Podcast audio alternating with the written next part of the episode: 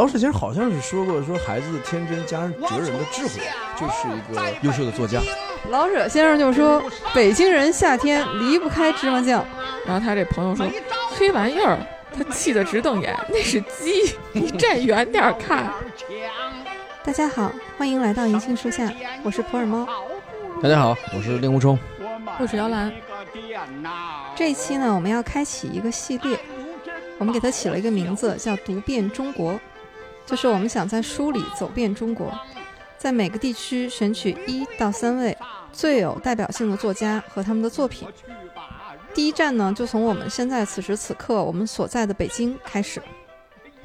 说到北京的代表作家，我们三个第一个想到的，不约而同想到的就是老舍先生，这个几乎是没有任何迟疑的。对，嗯，老舍先生作为北京人，他的作品基本上写的都是北京的故事。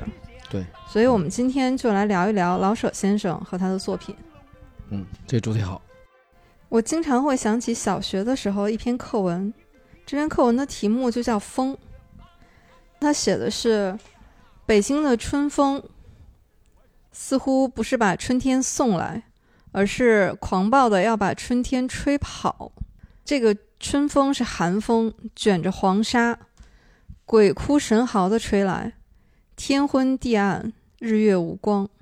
北京的这个风，它的大又恐怖，就一直印在我的这个记忆里面。就这篇课文，你这是童年噩梦啊！这篇课文印象特别深的是，在课文底下有一行脚注，啊，后来熟练使用 Office 之后，知道那个叫脚注。嗨，有一行脚注，然后写的是作者老舍先生节选自《整红旗下》。嗯，但那个时候不会读这个字儿啊，一直念《正红旗下》。到现在百分之九十几的人他也读正啊。就前一段公交车那大妈，嗯，呃，对自己宣称自己是。正黄旗满人对我正黄旗，您看见了吗？我们这这文 通天文，看见没有？嗯，他还念正呢。当时就有人出来说，你要念正的话，就代表着您对满族文化也不是很了解啊。对，后来才知道这个字儿应该念整。对，它是整红旗下，你可以把它理解为通假字，就是那个整块的那个意思。嫌那个字笔画多，写成这个字，但得读成那个字的音。猫猫说的这个北京的风啊，我小的时候，那个时候北京的风确实是大风天特别多。对，我们上小学的时候，女生会戴一个头巾，就是为了把脸挡住，因为你这一路上如果不戴个头巾的话，可能到了学校就满脸的土。对。然后我记得有一次，我的同学他的头巾，我就眼看着被风一吹吹走了，就卷到天上就不见了，就真的是风超大。那个时候还会有一个小本儿，就是班级记录做好人好事儿，然后就有一项，就我现在想起来真的是有点好笑，大家都会写扶起摔倒在路旁的自行车，就这是好人 好事的 一项，就是自行车总是摔倒，就是因为风太大了。但有一个问题，其实是扶起来又摔倒，在做无用功。而且我现在在想，那个自行车会不会因为我们扶了太多次就被摔就摔坏了？就是你应该风来之前，你把它放倒，你把它轻轻的给它放倒，你相当于在帮它是吧？对对对。然后我就是非常执着于做好人好事的这个扶车的同学。但是我们那个时候那个风和沙尘暴还不一样，那个风吹起来是一种黄土天儿，就像呃刚才猫猫说文中说的那种黄中透红。嗯嗯。那种天气没有沙尘暴那种颗粒感，是一种土的感觉。后来这个随着北京的治理，不知道为什么吹土变成了吹沙子，再后来又变成雾霾。不过这几年就治理的不错了，对，越来越好了。嗯，到我上大学的时候，北京就变成了沙尘暴了。然后那时候南方的同学跟我说，北京这天气太让人受不了了，下完毛毛下沙子，下完沙子下虫子。就你们，虫子是什么鬼？你们猜一下，毛毛和虫子是什么？毛毛是那个杨树的那个杨絮是吧？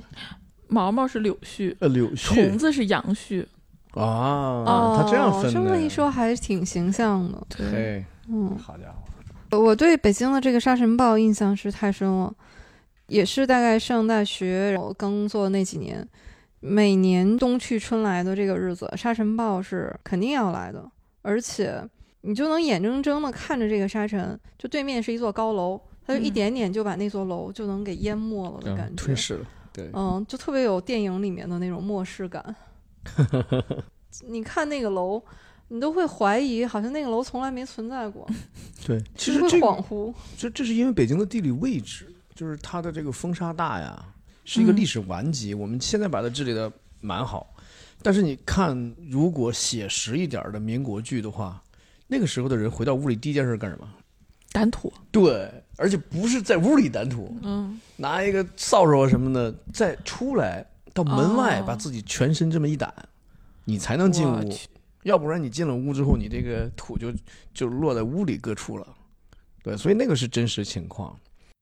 虽然在小学课本里面看过这篇《整红旗下》里的这段关于风的描写，但是真正读这本书已经是很多年以后的事儿了。嗯因为后来也知道，《整红旗下》呢，其实算是老舍先生的自传体小说，对，但是并没有写完。对，那我又是一个强迫症，我觉得这种没有完结的作品，上一次被坑这《红楼梦》，然后已经是被坑了一辈子了。那是就是《红楼梦》有人续上了呀。但是有遗憾呢，对，这希望我不是说张爱玲说有三大恨吗？嗯，一恨海棠无香，二恨食鱼多次，第三恨说想不起来了，但他就觉得应该是《红楼梦》未完。嗨，这希望什么时候满足同胞里面再出一个大文豪，把这个整红旗给它续上。嗯这本书老舍先生是从他的降生开始讲起，果然不是凡人，出生的日子也很特别，是送灶王爷的那一天。对，灶王爷你得给他弄点甜的，上天言好事，说点甜言蜜语。用那个关东糖把嘴粘住是吗？对，所以他说，好像文那个书里说要去买上好的关东糖是吧？挑贵一点的买。其实他一开头，其实他写的是那个谁，写的是他父亲的大姐，他姑姑。这个是因为我们满族同胞啊，在满族内部呢，男女的这个这个尊卑啊，没有汉族这么严格，那、女性的地位呢是高一些的。东北的小时候，小女孩如果淘气的话，老人会追着说：“小姑奶奶，你老实点吧。”这个好像是调侃，实际上这个就是一个满族的词汇。就满族的少女在没结婚的时候就叫小姑奶奶，就刚刚出嫁的叫少姑奶奶。像她姑姑这种已经有年岁了，回到家就叫老姑奶奶，这是满族正常的称呼。所以她回到家之后地位是很高的，回家对她母亲颐指气使，这也是老舍先生开篇就写到的。作为一个大姑子，如果不欺负兄弟媳妇儿，那怎么叫大姑？那还是一个合格的大姑子。这个其实是因为清朝的选秀制度，因为他们在选秀之前是不能私自婚配的，全部都是要等到选秀之后才可以，所以你也不知道家里的这个姑奶奶是不是就就一招就被选入了宫。啊就入 宫进宫里去了，对，嗯。但是，嗨，应该到老舍先生这个年纪，这个朝代发展到这个时候，应该轮不到他们家了吧？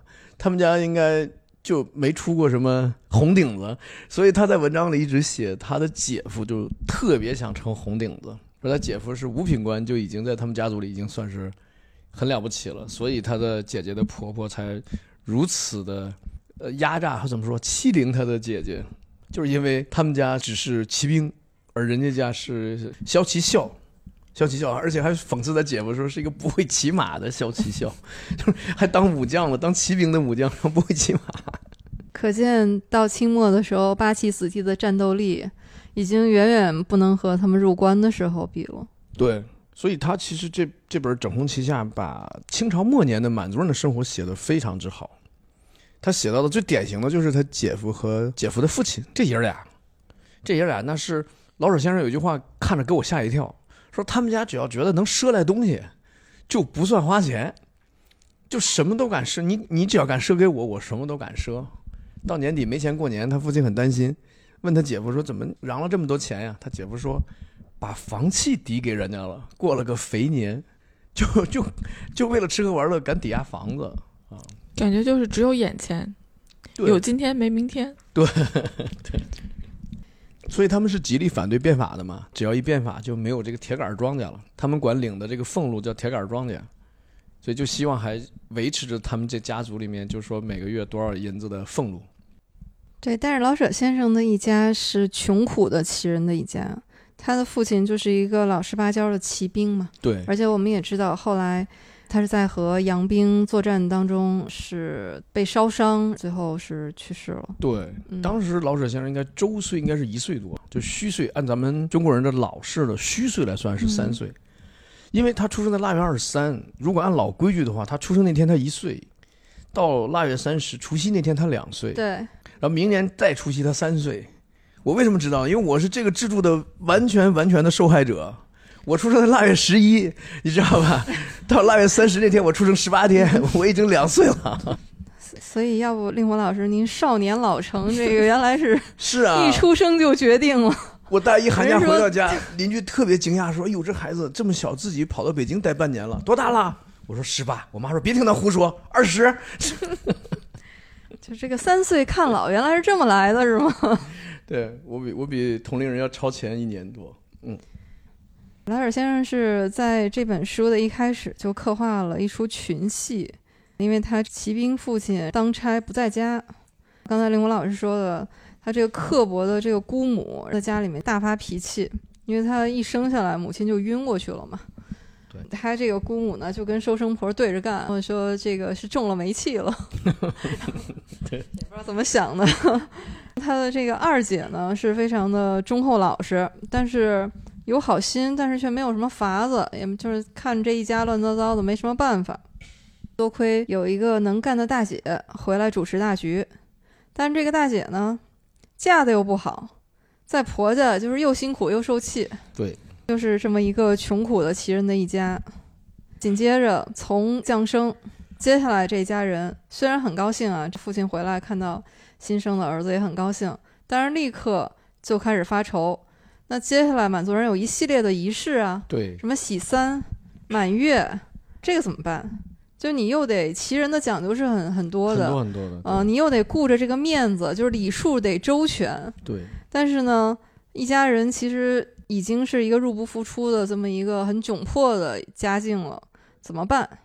多亏是有一个二哥，就福海，非常聪明，很周到，在他操持下，总算是勉强过了关。这个我对这二哥就印象超级之好，因为姐夫和姐夫的父亲这爷儿俩是我们印象当中的没落的满清贵族的形象。嗯，但是没有想到满清当中也有福海二哥这样的，说我靠本事吃饭。我虽然我过去曾经可能是贵族，但现在就别提这个了。咱们正到手为主，做木匠做什么，反正能做什么呢？啊，做油漆工。对，就做油漆工。还是拜了师的油漆工。对，说咱们凭本事吃饭，这不丢人啊。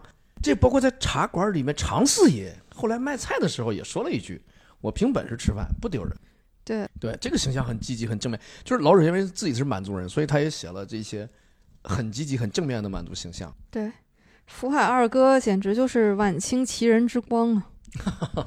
但这样的奇人之光嘛，老舍先生尽量都想设计一个，比如说常四爷，比如说福海二哥，嗯，对，而且二哥情商很高，就是他能够花小钱办大事儿，能够把事情处理得很好。就是他操持整个安排的时候，你觉得真的是井井有条。对包括他也很重情义，在书里他去救救王掌柜的儿子，他想办法去救，虽然以他的能力和财力远远不足，但是他一定要尽心去办啊！没有人来这个管这个事儿，他就认为他应该承担一下这个责任啊！他很喜欢那个小伙子，就是老王掌柜的儿子石成。他在洗三的时候，这真的是帮忙用了很多的办法。对，他去给那个酒兑了水，对是，而且还要闻要闻出酒味儿来，以免兑多了，你知道吗？发现面不够，他就自己添了点钱，对，让一个叫小六去买了饼和菜包子。这小六也挺逗的，说面不够，要不也兑点水吧？那不成面糊了？其实酒兑水吧也有个技巧，嗯原则上应该喝之前赶紧兑，因为酒不结冰，水结冰。哦，掺水多的酒就会结冰，出冰碴儿。就我们小时候卖，你知道散酒什么叫散酒？你知道吗？嗯，知道。就土酿的酒，老板如果出来卖酒的话，就村里人会故意不买，让他在村里冬天啊，让他转悠一圈之后，再打开他酒桶一看，如果发现有碎碎的冰碴儿的时候，就会说：“你这心也太坏了吧，你可没少掺水。结果就在喜三的这个大日子上，就全靠这个福海尔哥让仪式就很顺利的进行下去了。”对，说到喜三啊，呃，我第一次听到这个词儿嗯。是看《孝庄秘史》啊，电视剧。电视剧，对，我是是听相声听到的。相声里有一个请人唱堂会唱喜三的，然后我还去翻回来这个《孝庄秘史》，又看了一下那一段是皇后帮九阿哥喜三，他很多内容写的跟这个书里是一模一样的，包括主持喜三的嬷嬷说的什么一洗头做王侯，二洗腰一倍倒比一倍高，而且也出现了用大葱拍打这个小宝宝，说一打聪明，二打伶俐，真的跟书里写的都差不多。差不多差不多。这帝王家看来也没比普通人家 就是也这么迷信，这么愚昧啊！不是你们家还做什么王侯？你你应该做皇帝呀、你应该我就怀疑这段是不是直接从书里借鉴了一下。没有没有没有没有。这个，因为我看过一本宋代的书，嗯，就是说宋代的时候在开封东京汴梁正月初一会嗯。给孩子一个木杆儿，木杆儿上捆几颗葱，让他去捅窗户，因为这有一个哦。葱，窗户一捅，太阳光照进来，就是这就是明，你知道吧？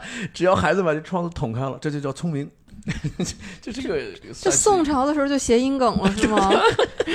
聪明，刚才您说福海二哥帮王掌柜的儿子，对。其实他中间呢就去找了定大爷。啊，对。啊，，当然定大爷是在喜三儿的时候也出现了，出现了。对。哎，喜三没出现吧？满月，满月？啊，满月，不请自来，对，随了二两银子，就是说，他说我们家没有这二两银子交情的，这样这么富贵的亲戚，所以丁大爷这个形象就是又正直又有钱，还没没落的，或者说还没开始没落的满族人这个原型应该是刘大爷，啊，就是后来的宗岳大师，对，就老舍先生专门写过一篇文章纪念他，他的真名应该叫刘寿绵。老舍先生跟他家的渊源可是很深的，包括他能上学，也是这个刘大爷。叫呃嗯给给出的学费，对，说就跟他们家的孩子一起嘛。所以老舍先生的初恋应该是刘大爷的女儿。这个可以从谁的文章里看到呢？可以从罗昌培先生的文章。罗昌培跟老舍先生是小学三年，中学三年，一共好像是同学六年。这位刘大爷确实是乐善好施，之前不光是对老舍这一家了，其实他也是做了很多的善事。对，但是后来就是，呃，家道没家道没落之后，遁入了空门。他没落之前，就是现在西门那大街，整条街两边的店铺都是他家的。哇，那真的是刘半城的感觉。留一街，留一条。对，对，后来确实败落了。败落之后就出家了，所以他就是后来就是大家知道他名字，就是原名反而不知道了，就知道他出家之后的呃法号。对，宗岳大师。对，嗯，他是在日本人攻打北平的时候，有一些同胞的尸体，当时日军是不准掩埋的，但是宗岳大师就等于是冒着生命危险去掩埋，所以他做了这个很多的，因为我们中国人讲慎终追远嘛，就送人最后一程是无上的功德。他可能埋葬了有三五千同胞吧，据说是啊，具体数字肯定不准确了。所以他去世的时候，就很多就是自发去为他去，呃，送他最后一程。老舍先生整个的生活轨迹都在西直门内，就是他出生的时候是在现在叫护国寺街后边那胡同里。他上学呢，小学呢也大约在附近，中学呢在现在还有。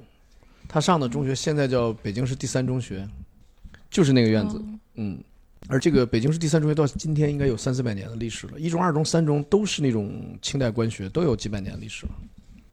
他的作品也主要都是集中在老北京城的西北角这一片儿，大概就是西直门、阜成门，再往就是到德胜门这一大片儿。呃，嗯对对对，差不多。主要主要差不多就这一片儿。而三中还跟那个呃，妈妈不是喜欢《红楼梦》吗？三中还跟曹雪芹有点关系，好像曹雪芹在三中院里住过吧。三中最早是你们辽宁人的地盘啊，是那个 祖大寿家的地盘，所以叫祖家街。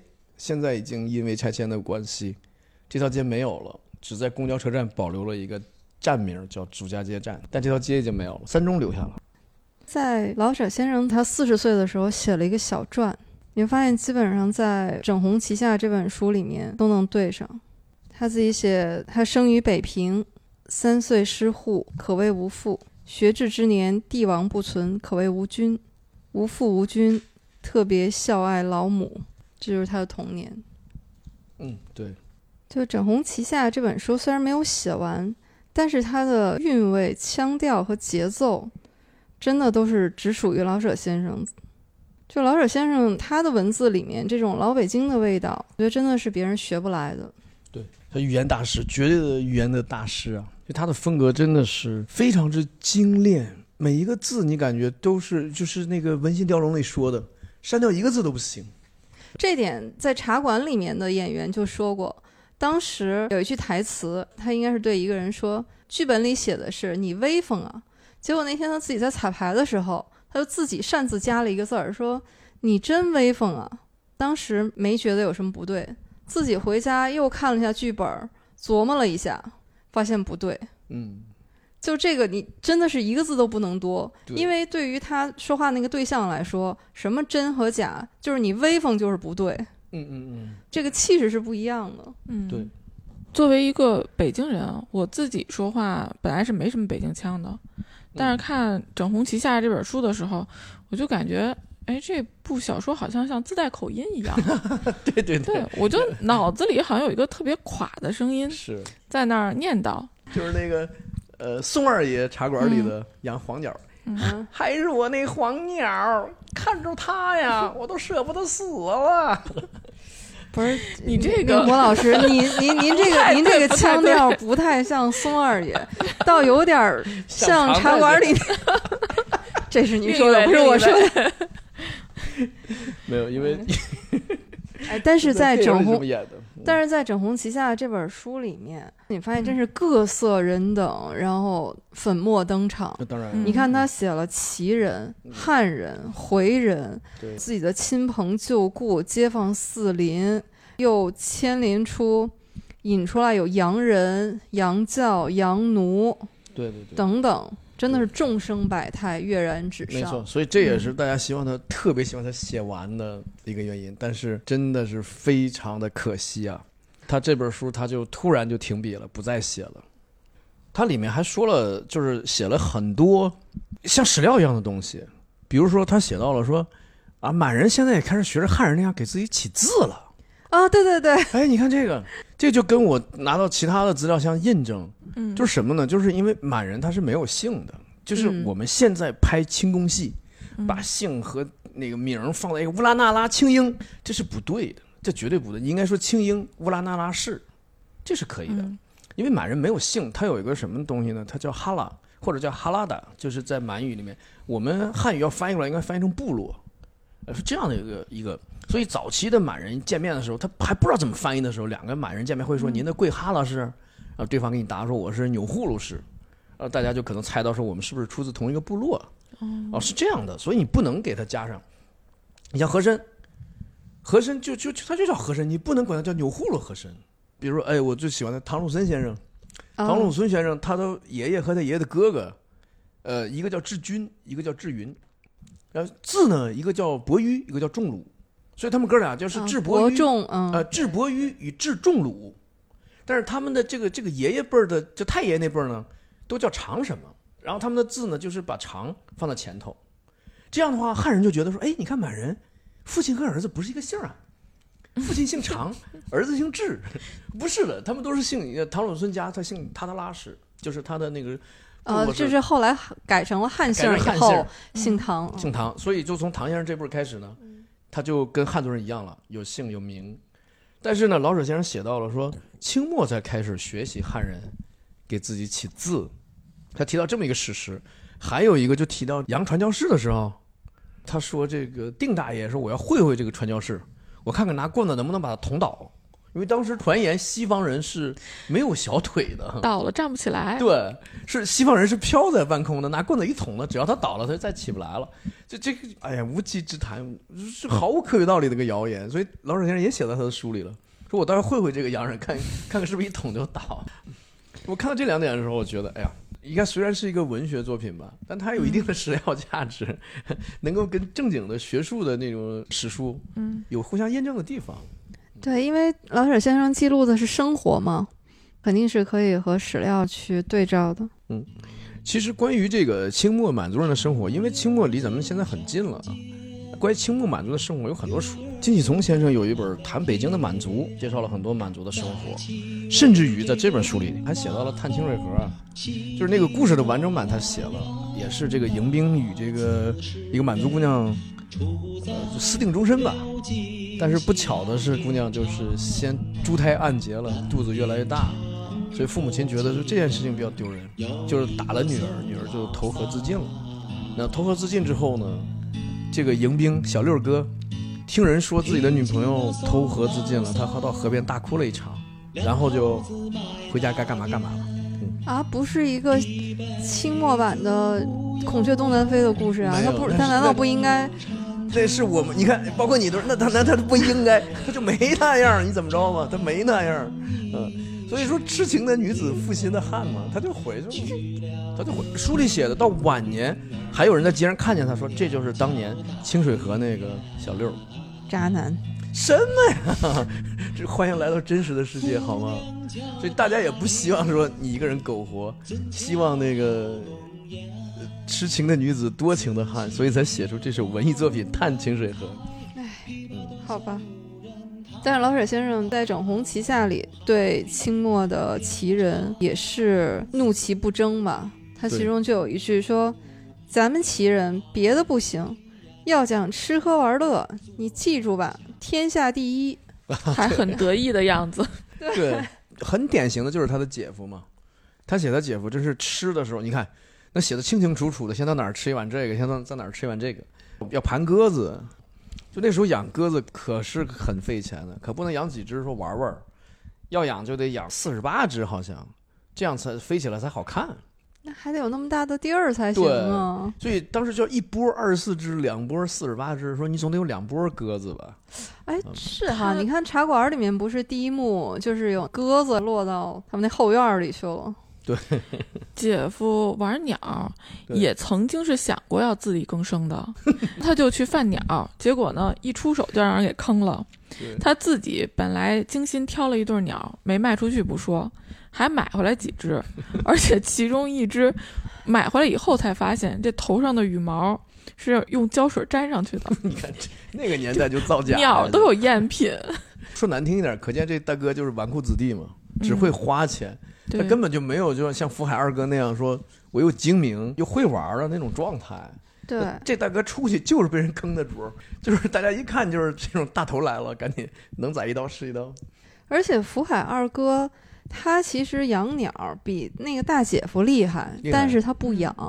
对，嗯、包括他也精于赌术，但是他也不真的赌，他就是随便就是小赌怡情这种。那个时候满族人的生活可把就是玩牌啊什么的，都都不能叫赌博，他们都见日常生活的一部分。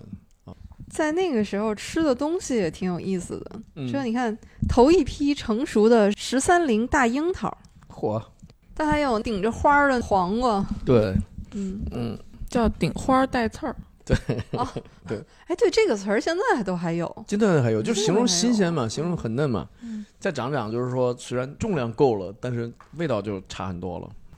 嗯，但其实咱们夸了半天二哥了啊，他是个油漆工，嗯，但是他父亲可是参领，这个了不得的。对，这个所以对比之下，才显得这个人就更特别嘛。对他父亲的嗯官衔不低的，因为八旗嘛，八旗的武官是，就八旗像比如说咱们把它类比成现在的部队的一个军，嗯但他不能就是一个军就一个长官，他是分下去的。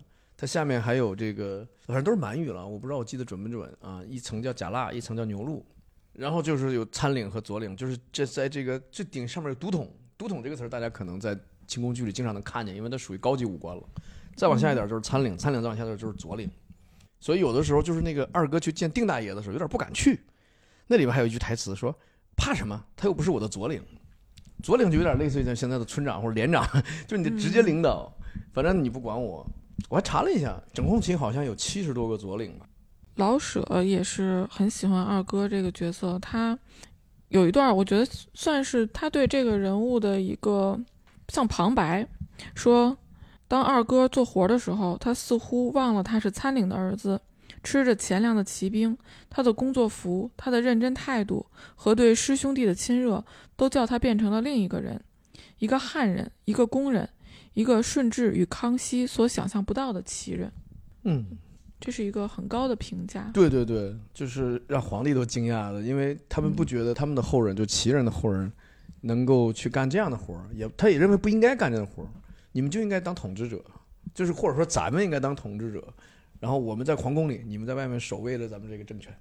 福海二哥如果要搁现在说的话，确实就是一个明白人儿，对，就是活得很明白，已经是看清了现实，就是他是认清了当时那个风雨飘摇的时代，已经是内忧外患了嘛。嗯，你那点儿所谓旱涝保收的铁杆庄稼，其实你能拿多久呢？就是他是有这种未雨绸缪的意识的。哎，对，对，他就想到了，先学一门本事，到什么时候呢，能吃得上一碗饭，可能质量差一些了，但是保证你饿不死。所以这个想法其实很好的，就是先把自己姿态放低了，就不是像那个呃姐夫和和那个他父亲和大姐公公他们他们爷俩那种，到什么时候我得保住我这些东西，我得保证我能吃喝玩乐，实在不行我就借，我就赊。问题是保不住，保不住他不管了，啊所以他就说最后，你想他连房现在都可以抵押了，嗯下一步就可能就是租房住了，本房就出去了，换成多少块大洋租房住，再把这些大洋消耗光，那不就是后来就是满清的那个很多贵族的最后的结局吗？宅子卖了，文物卖了，所有东西都没了。所以老舍先生，他从小福海二哥和刘大爷，就是小说里的定大爷，嗯，可能这两个人应该是给他的影响是非常深远的。对，非常正面积极的，所以老舍先生也能就是说长大之后要凭自己的本事吃饭。这部小说给我的感觉就特别像我们中国画的一幅长卷，残卷，展开了画轴最前面的这一小节，但是你已经是惊鸿一瞥，对就你似乎都已经能够预感到，当这幅长卷慢慢展开的时候，后面肯定是一幅美轮美奂、绝美的画卷。对，但是可惜就在这儿就戛然而止了，所以这个是一个非常大的遗憾。特别是它是一部自传体的小说，其实老舍先生他自己己写自己，那也应该是很精彩的，因为老舍先生的一生，然后也是有很多故事的嘛。对，哎，所以这个是比较遗憾的嗯。作为优秀的自传体小说，我觉得像《整红旗下》，虽然他没有写完，也是很难超越的。呃，依然是精品。如果大家想看完整的自传体小说，因为自传体小说很多作家都爱写，自传体小说在中外那个数量都是很庞大的啊，甚至是有一种说法，嗯，就这个作家往往第一部作品就是他的自传体小说。对，无论他承不承认是吧？对，因为他能写的，就是他认为能写的素材、呃东西、主题，可能都是他这几十年磨练出来的嘛，呃积累下来的。对，所以你像高尔基同志啊，把自传体小说写成三部，这是哦太倾注心血了啊。对啊，对，卢梭童年在人间，童年在人间，我的大学。对，呃，卢梭也有，啊、包括包括写北平的，就是写那个年代北京城的，也有一部很好的，就是《城南旧事》，哦，还有电影，对，那个也是很好的自传体小说，而且呢，大家知道他他的作者是林海音，不知道他的原名叫林寒英，所以在小说的主人公就叫英子，那就是他自己，哦，那就是他。啊，那就是他自己，又是写北京的自传体小说，呃，但是他是咱南城人，就就是后来的宣武，然后上学呢哦。在顺城街那边儿。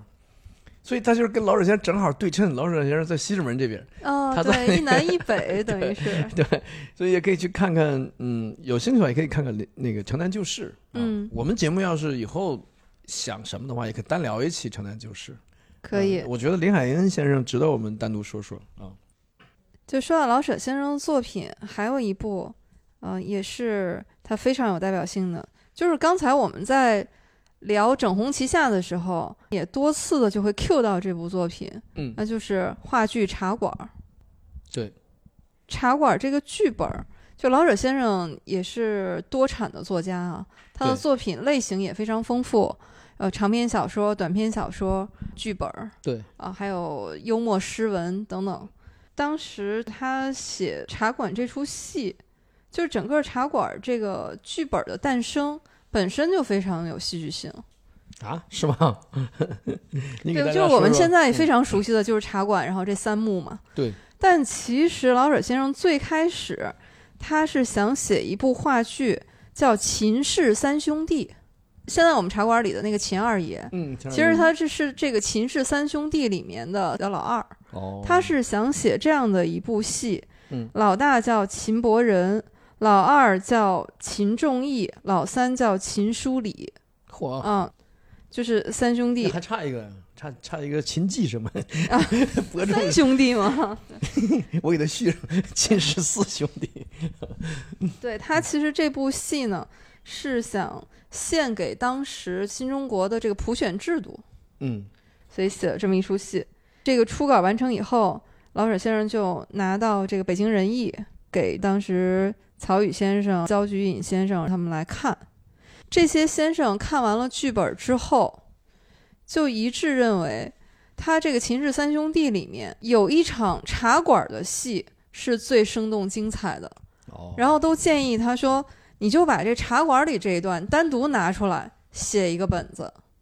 这还这还是根据这个读者的反馈来 及时进行的修改创作。对，但这可不是一般的读者呀，那他们也都是这个戏剧界的大家。对，所以说大家在网上如果贴出你的作品，网友的回答你就不要管了，因为没有这些先生的这些功力啊。老舍先生听完了以后说：“那这个意见也挺好的，说但是呢，可能是需要三个月以后给你们交这个新的剧本。”结果这老舍先生呢就说到做到，三个月以后就拿出了我们现在熟悉的这个茶馆这三幕的剧本。这可太经典了。太经对整个的这个过程，哦，是呃北京人艺的很多老师都写到过，在北京人艺的纪录片里面也是拍到了这一段，就是于世之老师，他是茶馆里面这个王掌柜的扮演者嘛，嗯对，他在自己的文章里面也是记录了这一段，所以茶馆的诞生就很有戏剧性。就感觉很难啊，等于说他是抛弃掉了很大的一部分的内容，然后再从里面抽出一个一个小段儿，然后在这个小段儿基础上再重新创作。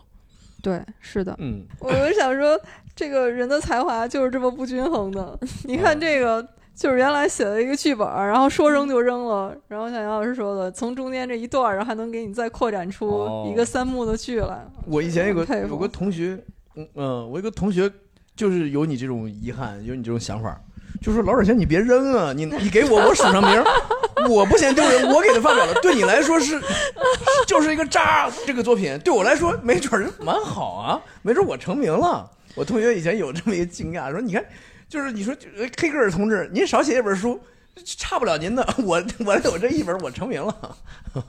但这是玩笑啊，就是我们可能也是舍不得。如果说包括二位，就是咱们的想法都一致，说如果那个本子要出来了，没准儿这《秦氏三兄弟》完整的拿出来，没准儿也是一个挺好的东西，挺好的一个作品，没准儿也能排，呃，也能演很很多轮，像像那个茶馆一样，番外篇衍生剧，衍再衍生出茶馆是吗？说《秦氏三兄弟》要不是分成茶馆衍生剧，不是，它应该是《秦氏三三兄弟》衍生剧，《秦氏三兄弟之茶馆》，《秦氏三兄弟之别墅》什么什么，好几幕戏，呃，不，好几出戏。嗯，于是之老师还有一段记录，我觉得也特别感动。就是老舍先生真的是一位非常虚怀若谷的先生。我们现在看到的茶馆剧本结尾，大家都很熟悉啊，是三位老人对最后就是在茶馆里面对啊、聊了一一宿之后就撒纸钱，对开始祭对对，开始自己祭奠自己。但这个结尾开始是没有的，就是老舍先生最开始的那个剧本里面，其实最后的结尾不是这么写的。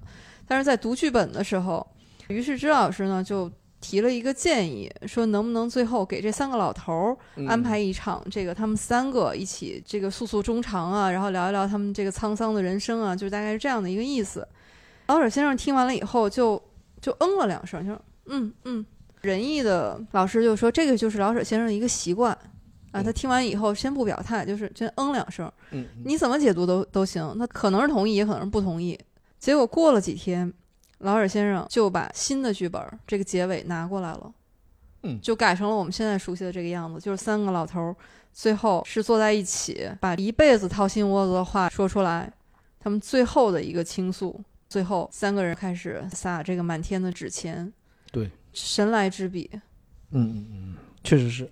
所以我也是看过很多遍，包括之前仁义重新排茶馆这个戏的时候，哎呀，就赶紧那个时候买票还没现在这么容易，哎呀，要手机定了闹钟去买票、去抢票、去看，太喜欢了这个戏。嗯，特别是那个第一幕，就那个大幕拉开的时候，对，然后我听到那个茶馆里面的这各种声音，每一桌他们这个，在熙攘就那一幕大幕拉开的时候真的反正我每次看到都有一种热泪盈眶的感觉深刻。哎，为什么每次录播客的时候让我都要哭？是你们这么人还爱哭？哎这这知道的是你自己爱哭，不知道还以为这播客给你带来多大的烦恼了，是吧？就是那种感动吗。哦，感动还行啊，感动还行，喜喜极而泣啊，这挺好。刘老师，你第一次看茶馆，就是去仁义看的茶馆，应该也是第二代演员了吧？你呃对对对你你也没有赶上过那个第一代，就是嗯，很遗憾了，是是很遗憾了。那个是包括太遗憾了。说老实话，包括我看鸟人的时候，那个顶梁柱都已经是何冰老师了，那是在第一出的时候演河南小伙的，这是何冰老师。茶馆的原班人马，第一代茶馆的演员最后一次演出是一九九二年七月十六号，嚯，因为后来于世之老师在中国戏剧上发表了一篇文章，题目就是一串数字，九二点七点一六，嗯，就是那一天，因为那一天对于世之老师也是一辈子刻骨铭心的一天嘛，就是原班人马的最后一场演出。就当时看仁义的那个纪录片，姜文老师也说了一下那一天，他说大家都听说那天就是最后一场演出了，所以都想去看，但是呢，到了现场以后，说当天有一百多位观众是没有票进不去。嚯，卖站票吗？卖挂票。对，但是那一天其实，呃，于诗诗老师最后他身体是出了一些问题，他其实那个台词已经是有一些要记不住了。当时另外两位老师，就是郑荣老师和蓝天野老师，就说反正由我们给你接着。而且从纪录片来看，他真的是有一段，然后是蓝天野老师走过去，然后给他递了一句词儿，就给他提了个醒，相当于是。所以那天结束以后，就是第二天有观众去找于诗老师签名，他就写了一句说感谢观众的宽容。从此以后，基本上他就没有再登上舞台了嘛。对嚯，嗯，就是很遗憾，就是一位戏剧大师，到最后这个语言功能退化，到最后就是没有办法演出了。唉所以只能把这个美好留在我们的脑海里了，留在我们深深的回忆当中了。对，就是最后演员们谢幕的时候，突然有一个小女孩在底下就喊了一声说：“永别了，王掌柜。”所以大家也觉得，这这孩子是知道是最后一场演出，呃，对，就是最后一场那当天。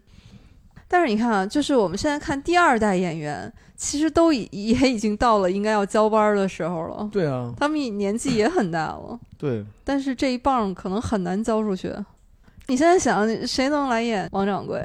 那两位常四爷和那个你现在要演的话，弄不好就得濮存昕老师演了，濮存昕老师已经是嗯第二代的、就还得他来演。那个呃，我想第二代的那个常四爷，所以啊，嗯，就他来演吗？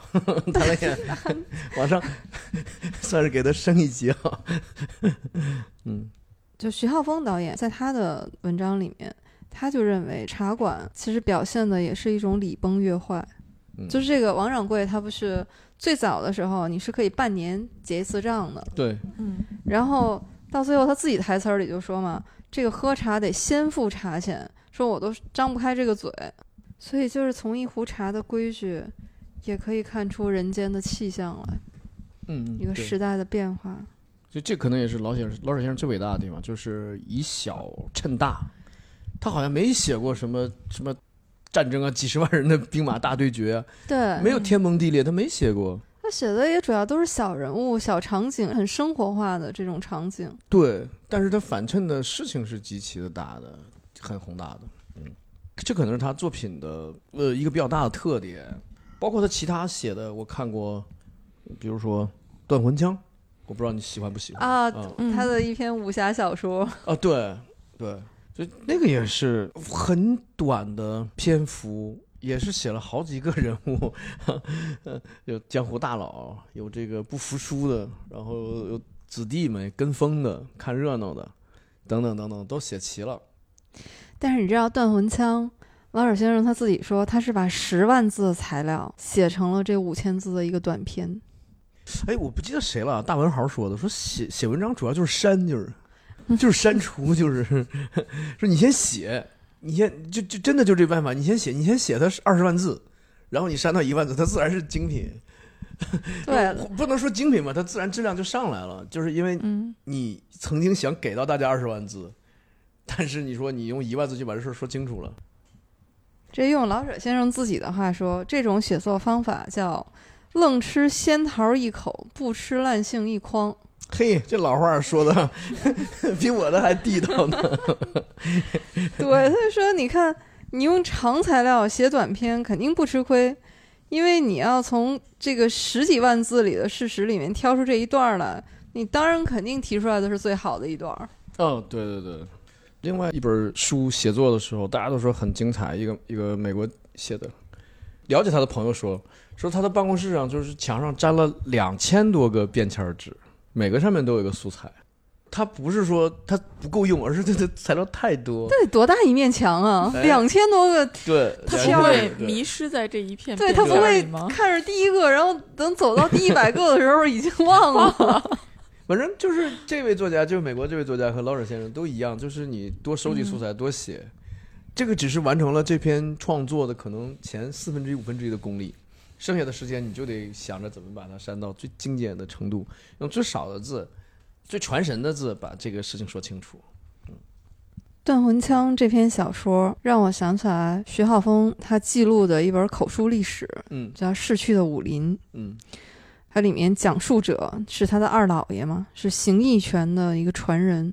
哦这位老人呢，他说他的师傅就讲过，武人不祥，就你这练武的人啊，就太容易陷入到是非里面了。嗯，你还不如不学，就算是学了，你最好是一辈子默默无闻，多一分名气就多一份烦恼。说这个看来练拳就得晚上练，让谁也不知道。你看这个和《断魂枪》里写的真的是一脉相承，就互相能印证。对，这这可能就是当年武林的一些大家都默默遵守的一些规则。不还不一定规则，就是应该算教训吧，或者经验或者教训。他结尾的时候，就他自言自语说四个字嘛，就不传不传。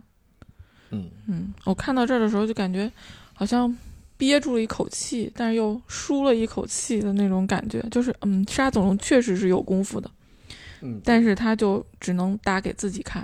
啊，对嗯，就是呃，我我我跟一个练武的朋友说过，我说看这个文章，感觉老舍先生是自己是会武术的，是吧？就是你能读出来，他描写武术是很准确的，他应该自己是会一些的。但是呢，另外一位作家写的下象棋的事，哇，写的这个云山雾罩的对局多么多么精彩，但是你就感觉他不会下象棋。他他只写，他从来都是写啊，写这个棋风好硬朗啊，什么什么，只有这样的描述，没有一点棋的技术方面的描写，完全没有。就是这个武术啊，武术的传承是很不讲情面的，不是说你关系越好教的越多。就是很多武林中人，他连自己的儿子都不传，就是挑徒弟非常严格，看是不是合眼缘，然后要有点望闻问切的意思哈，对要看你整个这个人适不适合学武。对，而而是不是个学我这一派？对，对，所以徐浩峰不是就他得看人品，考察你的人品。他那个那个电影师傅是他导的吧？呃，徐浩峰导演的那个师傅，嗯，就是他自编自导的，因为直接改编自他自己写的一篇小说，对，嗯，然后他又把它拍成了电影。所以那里面那里面就有一个完整的挑选徒弟的过程，就最后选中了那个啊那个徒弟。哎，令狐老师，刚才嗯咱们说到老舍先生的短篇小说，我们说了一篇他的武侠小说，对，哎，就让我想起他另外一篇短篇小说，嘿，你这思维够跳跃的。我觉想到那得本科技小说是吧？写的太空种子的，老舍先生写太空西瓜的事儿。哎，你还真别说，他有一篇那个《猫城记》，还真有有那么一有点科幻点儿的意思 科幻玄幻的那个意思。但是我想到的是另外一篇啊，嗯我觉得可以说是一篇职场小说。呀，那会儿有哎职场吗？这哎，你听我说那个，你你看这个，你觉得啊，我跟你说，他们如果要是脱去嗯了小说里的长衫，换上现在的西装，你觉得真的就是现在的一篇职场小说白？领是吧？嗯，这个小说叫《不成问题的问题哎，这不是那电影吗？》，对的，就是改编成了电影啊，而且哦范伟老师还凭这部电影拿了影帝。嚯，可以可以，而且我在看这篇小说的时候，有一种什么感觉呢？啊，包括看这个电影啊，嗯，就有一种乡土中国的小说版或者电影版的感觉。你是不是看串台了？乡土中国是学术啊，对，但是电影版的它也是学术、啊。但是你就觉得这个里面，就是你拿那个《乡土中国》里面的理论来印证的话，嗯，真是权重。那可能是因为乡土中国把农村的规矩给提炼的挺好，对，就或者是那种故事给他讲出来了。对，就呈现出来了，嚯，就是这种人情社会。哦，就是你看他那个男主角，就范伟老师演的是这个树华农场的主任，叫丁主任。嗯，而这丁主任呢，他基本上就是范伟老师那个样子哈，说四十来岁，然后中等身材，脸上有点发胖，不是一个俊秀的人，而令人喜爱。你发现这是不是活生生的一个 范伟老师？南方李宝库，这 就在小说里也好，在电影里也好，真的没法用这个什么善恶呀、好坏呀这个标准去评价他。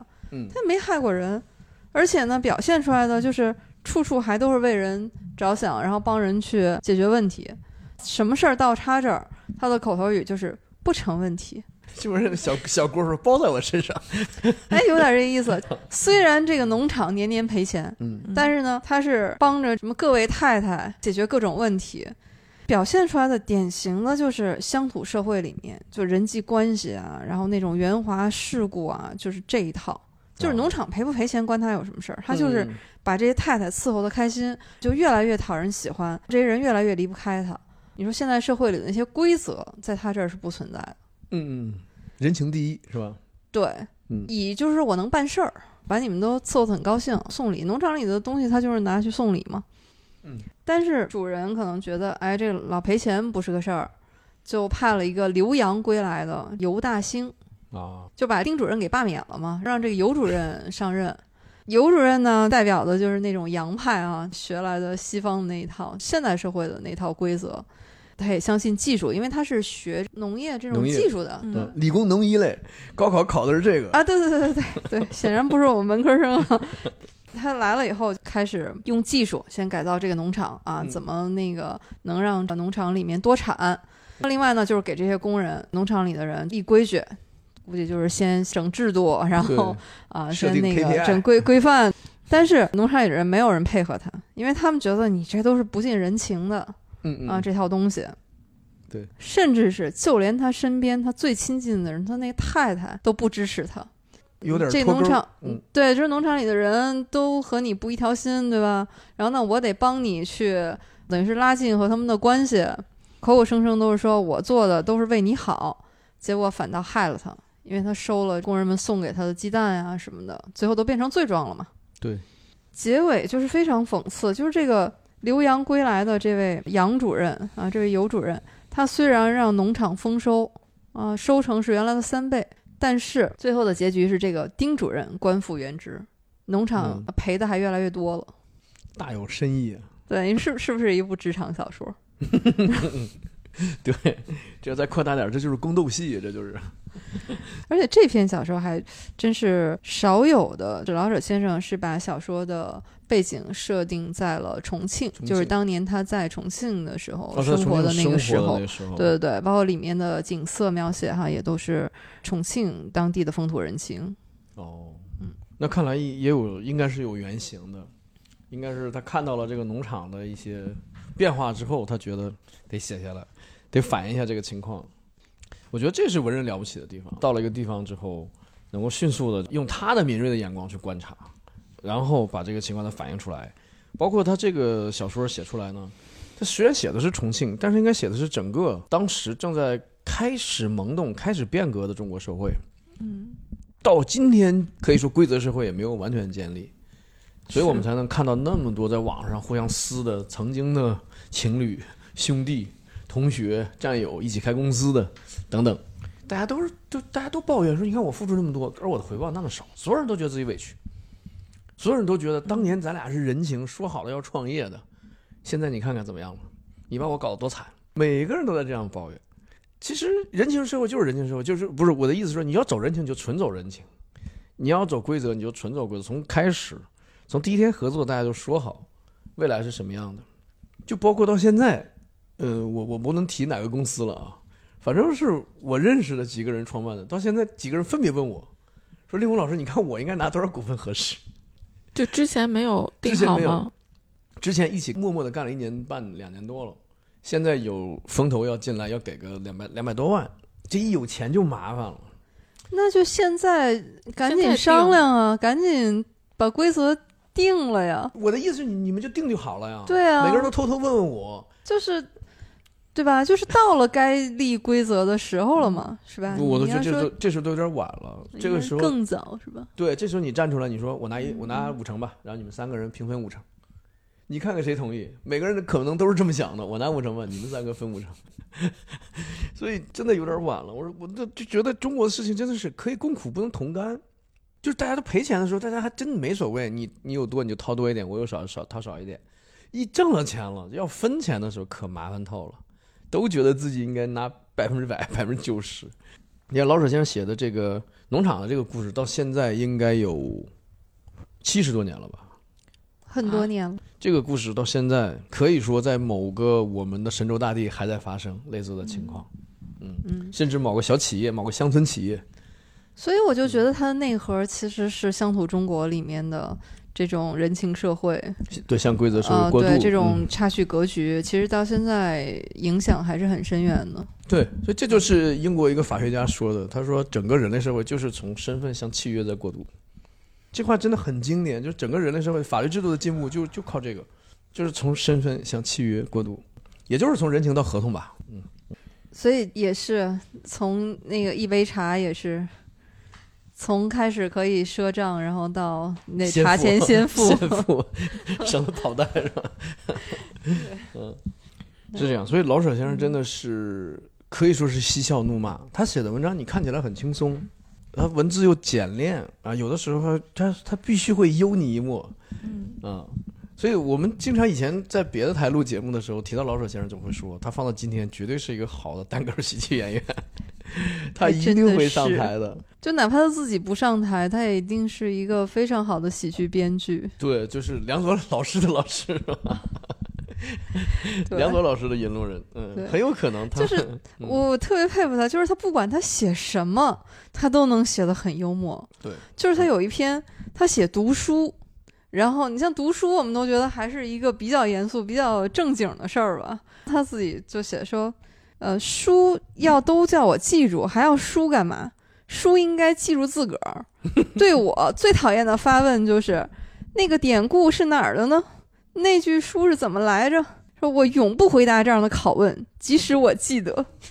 对这个这个真好，这个真的好，我在看他有一篇文章叫《画像》，嗯嗯，是老舍看朋友的画，朋友画了幅油画，他就写几颗鸡冠花，花下有几个黑球，不知道标签上只写了鸡冠花，为什么没管那些黑球？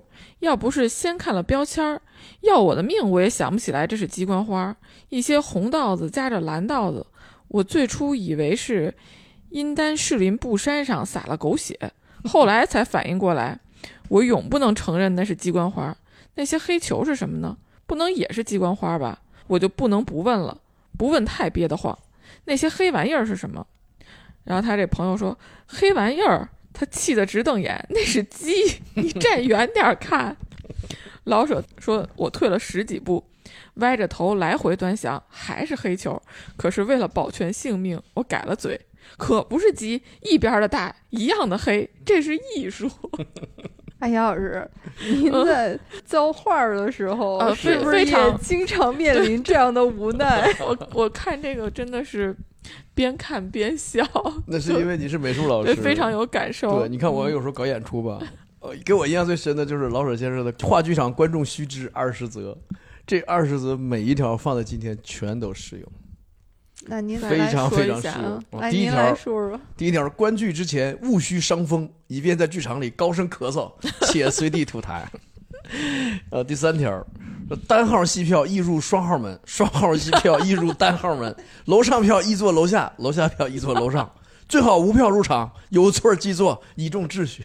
就是老舍先生的幽默，就是最后这个永远是正着反说，反着正说，永远最后这一句就特别的呃经典，啊、特别有意思。呃，包括入场就坐，切勿脱帽，以便见了好朋友，好脱帽行礼。嗯，出入厕所勿需猛力开闭其门，开而不关尤佳，以便 以便臭味散出，有益大家。入场勿需携带幼童五名，且勿使同时哭闹，以壮声势。最好能开一个临时幼儿园。啊，墓壁必须掀开看看，以穷其究竟。特别逗，七时半开戏，须于九时半入场。入场时应携煤气灯一个，以免暗中摸索。你看现在大家手机都有手电筒了，一来晚了，全把自己手电筒打开，在那儿找座，干嘛呀？真的是，哎呦，这这个老舍先生，你看，这那个年代就写了，带个煤气灯。今天好，今天带手机。最后一条说：莫一幕刚开，继续退出，且宜猛摔桌椅板凳，高射手电。若于走道中停立五六分钟，遮住后面观众，尤为得理。太好了，这个这个这个观剧守则二十则，我每个剧场都给它印上，都给它贴在剧场大门口，印到门票后边儿。有没有印后面？勿许携带幼童五个，好多观众说：“哎呦，这上哪儿凑五个去？借孩子，看演出之前先借孩子。”你别你别说，他可能真当真，看不出反讽来。但是老舍先生在他的文章里面，我觉得他其实是表达了这种幽默的文字，其实是很难写的，嗯，要求是很高的。因为你看他写说，这个幽默文字不是老老实实的文字，它运用智慧、聪明，种种招笑的技巧，使人读了发笑、惊讶或啼笑皆非，受到教育。他就说，这个幽默的作家，他必是极会掌握语言文学的作家，那当然对，而且他也要有极强的观察力和想象力，嗯，对对对对，搞喜对吧？剧的可所以就是不都这样吗？对啊，就你看现在你就是说观察生活嘛，是吧？观察生活对对对，说都你要是一个喜剧演员，你必须首先是个生活观察家嘛。对，而且真的是有极强想象力，你得把这个现象想象到另外一个更荒唐的现象上去。对对，告诉大家，大家才才发现哦，这对就是你得能呈现出来嘛对还有就是说，他这个幽默的作家呢，他其实还要有极强的正义感，就是他的心地是宽大爽朗，会体贴人的。对，都是那个批判假恶丑，藿香正气嘛。哦，弘弘扬正气。他是说，如果你只是勉强耍点儿那种小聪明、小小字眼儿的话，企图取笑观众，那么其实反倒是会弄巧成拙的。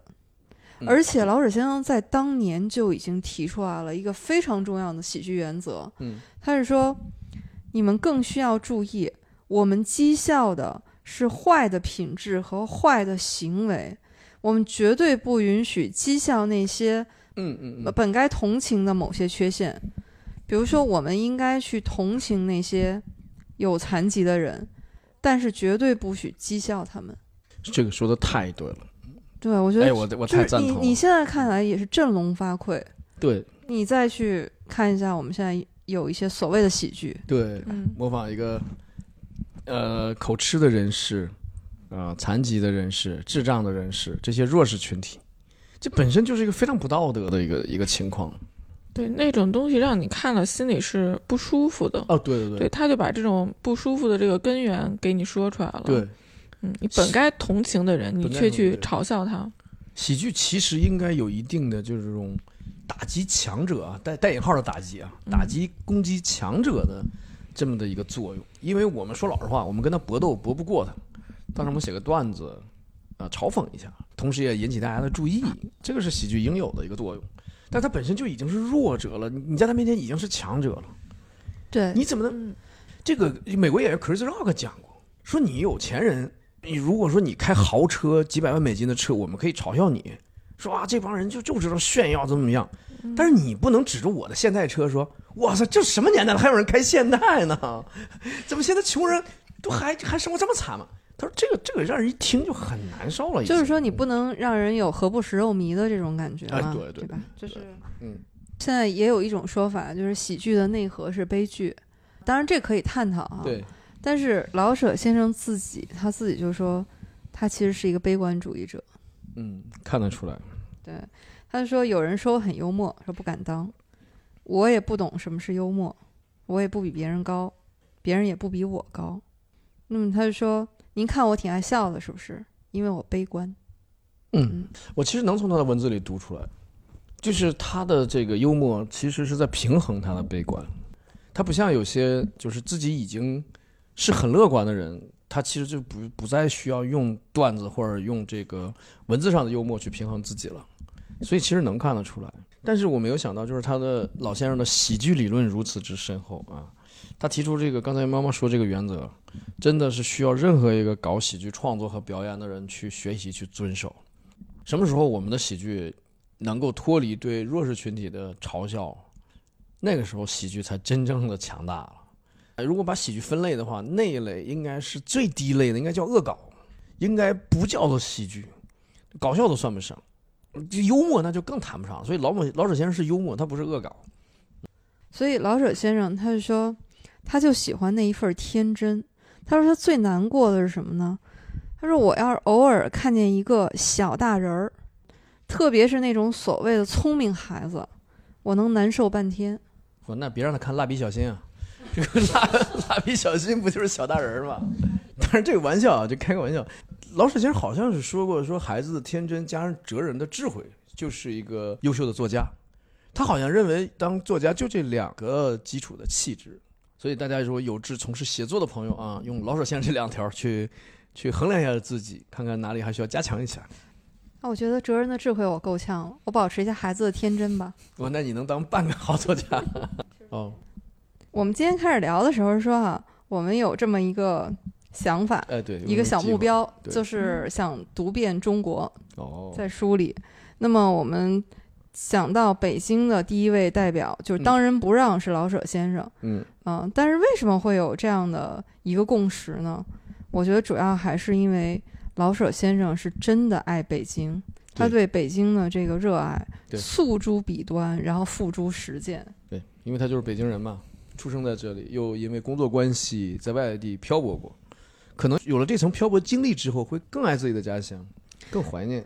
他其实是在青岛的时候嗯写过一篇《想北平》啊，我我真的我现在就是读他这一篇文章的时候，能感受到那种强烈的爱，甚嗯至他是用一种他在这篇文章里是说我真爱北平，这个爱几乎是要说而说不出的。他说语言是不能表达他的心情的，甚至他用了一个类比，他就说你说人爱他的母亲，对吧？这种爱。一定是真爱，但是你说要让我说我怎么爱我的母亲是说不出口。嗯嗯，这个想法非常对这个这个嗯这个比喻，就是你想你爱什么能和爱自己的母亲然后一样的感情，那对这个北京这座城市，那肯定是是真的是热爱。对，而且他也很写了很多细节。他说：“我所爱的北平，不是枝枝节节的一些什么，而是整个与我的心灵相粘合的一段历史，一大块地方，有多少风景名胜，从雨后什刹海的蜻蜓，一直到我梦里的玉泉山的塔影。所以，就是他对北京的这个爱是非常具体的。所以他提到的北京的所有的名胜也好啊，街道也好啊，胡同也好啊，美食也好，全都是真实的，全都在今天都是可以找到影子的。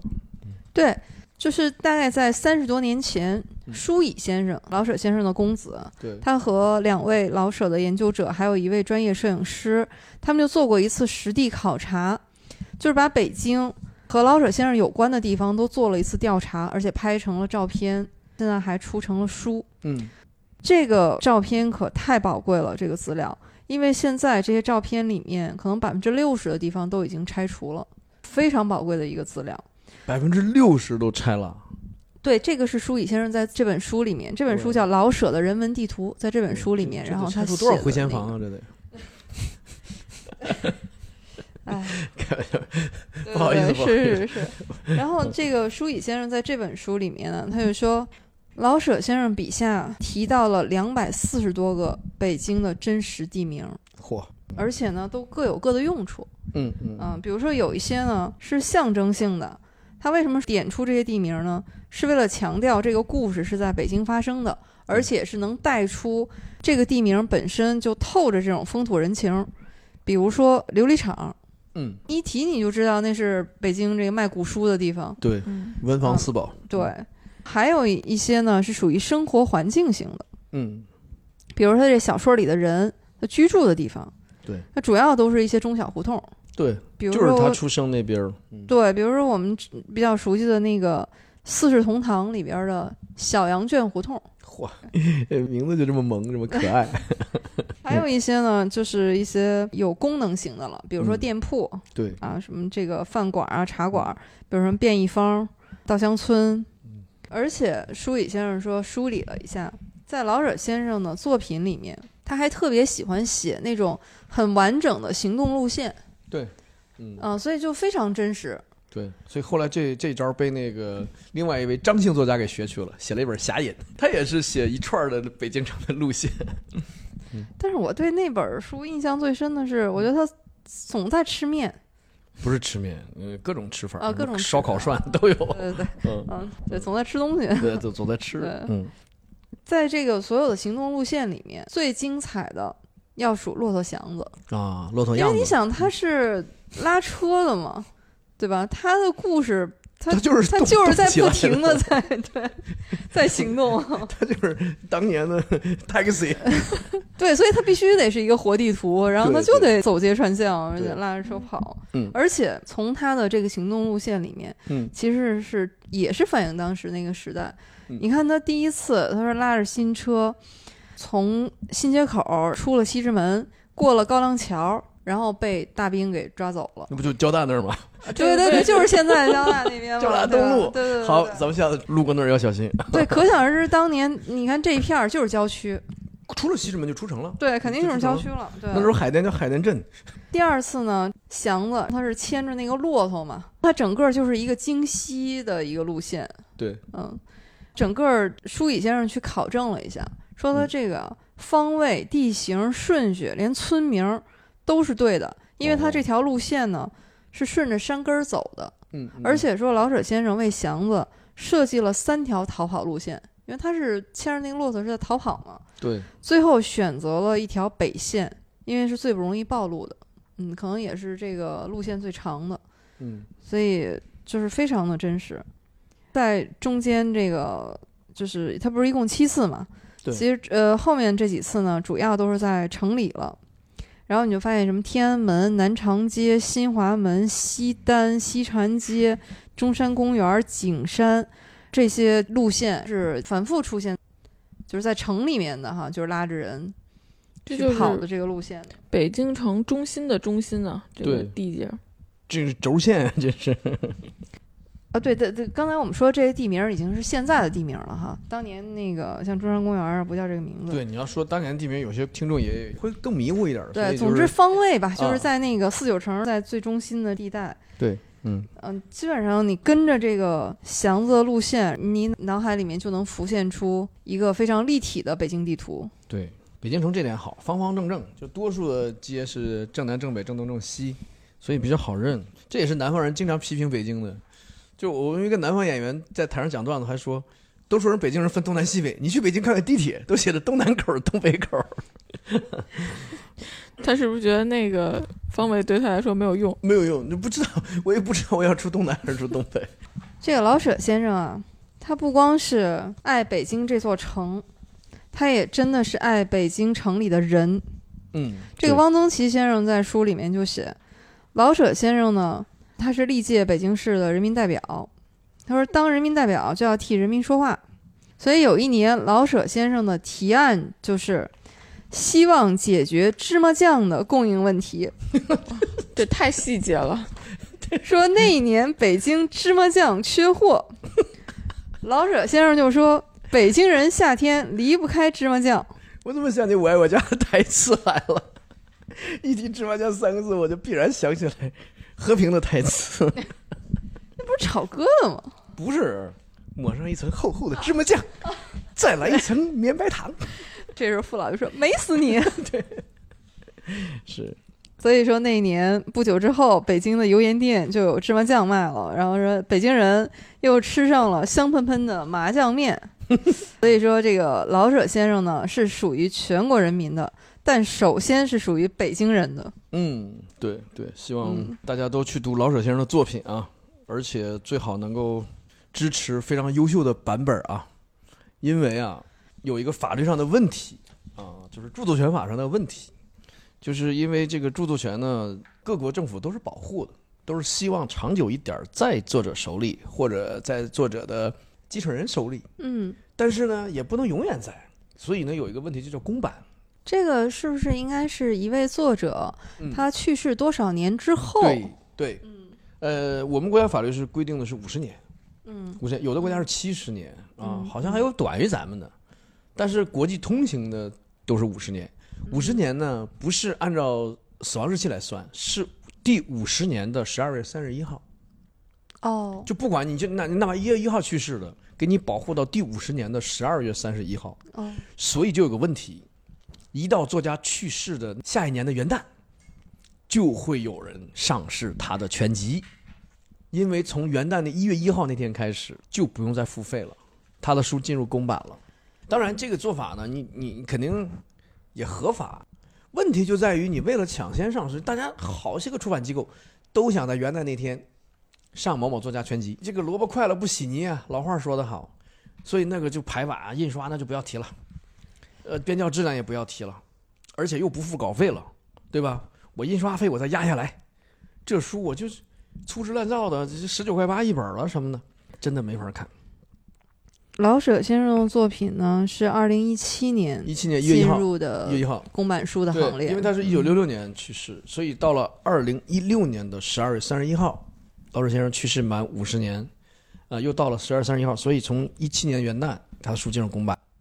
刘老师说的也是我特别不忍直视的，嗯某些出版机构，他们这个书啊，你都别说是里面的质量，什么校对啊，或者是纸张什么的，就是你第一眼这个封面就没法看，你是指封面设计还是封面印刷质量啊？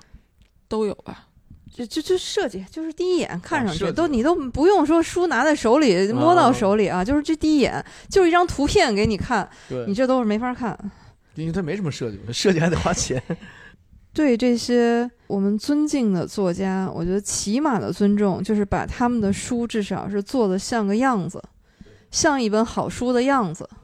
说到老舍先生的作品的版本的话呢，那我们这里也给大家推荐一下，这个是中国老舍研究会，他们曾经发表过一个声明，是说目前老舍的作品最权威的版本应该是人民文学出版社在二零一三年版的十九卷本《老舍全集》。对，那人民文学出版社，你听这个出版社的名字啊，就应该是一个 对可靠的这个出版社。对对，嗯而且它是二零一三年出版的。嗯，读老舍先生可以是一辈子的任务，可以是每年看他一些文章，就不要追求说很快把它看完，别慢慢品。虽然短小精悍，但是值得你反复看。它也有长篇呀，《四世同堂》。那个更得慢慢看了，那个。对。好的，那今天我们读遍中国的第一站，北京，代表作家第一节是吧？代表作家老舍先生。那我们今天就先聊到这里嗯，啊，其实也是意犹未尽，对，因为老舍先生的作品和我们想聊的内容其实还是有很多的。对，千里之行，始于足下啊。我们今天这个也完成了第一站了，嗯，那我们下一站去哪儿啊？再说吧，我们是按照地理的位置来走吗？要不我们就抓阄儿，哎，可以。是吧？抓阄儿，我本来刚想说那个，要不让也可以按我们的家乡，然后一看，不这是这，要不让观众说吧？大家留言的最多的、点赞最多的那个地方，我们就先讲了，哎，可以可以。是吧？对，我们也欢迎大家在评论区听听区。群众的呼声。哎我们，这个好，这个好，我们可以请大家在评论区留言，比如说你希望我们读遍中国的下一站，我们去到什么地方？也许是你的家乡，也许是你喜欢的地方，啊，都可以。也欢迎你提名，比如说你认为嗯那个地方最有代表性、最能代表那个地方的作作家家和作品。作品，对对，都行。嗯。嗯，因为其实我们也是有一个自己大致的每个地方一个代表作家的一个一个列表的，对。但是呢，也许看看网友的智慧。好，那也欢迎大家在评论区留言，和我们一起来交流。那我们今天就聊到这里，可以可以，我觉得好的今天聊的还挺丰富的啊。好的，那就拜拜，大家再见，谢谢大家嗯再见谢谢大大家再见嗯，拜拜。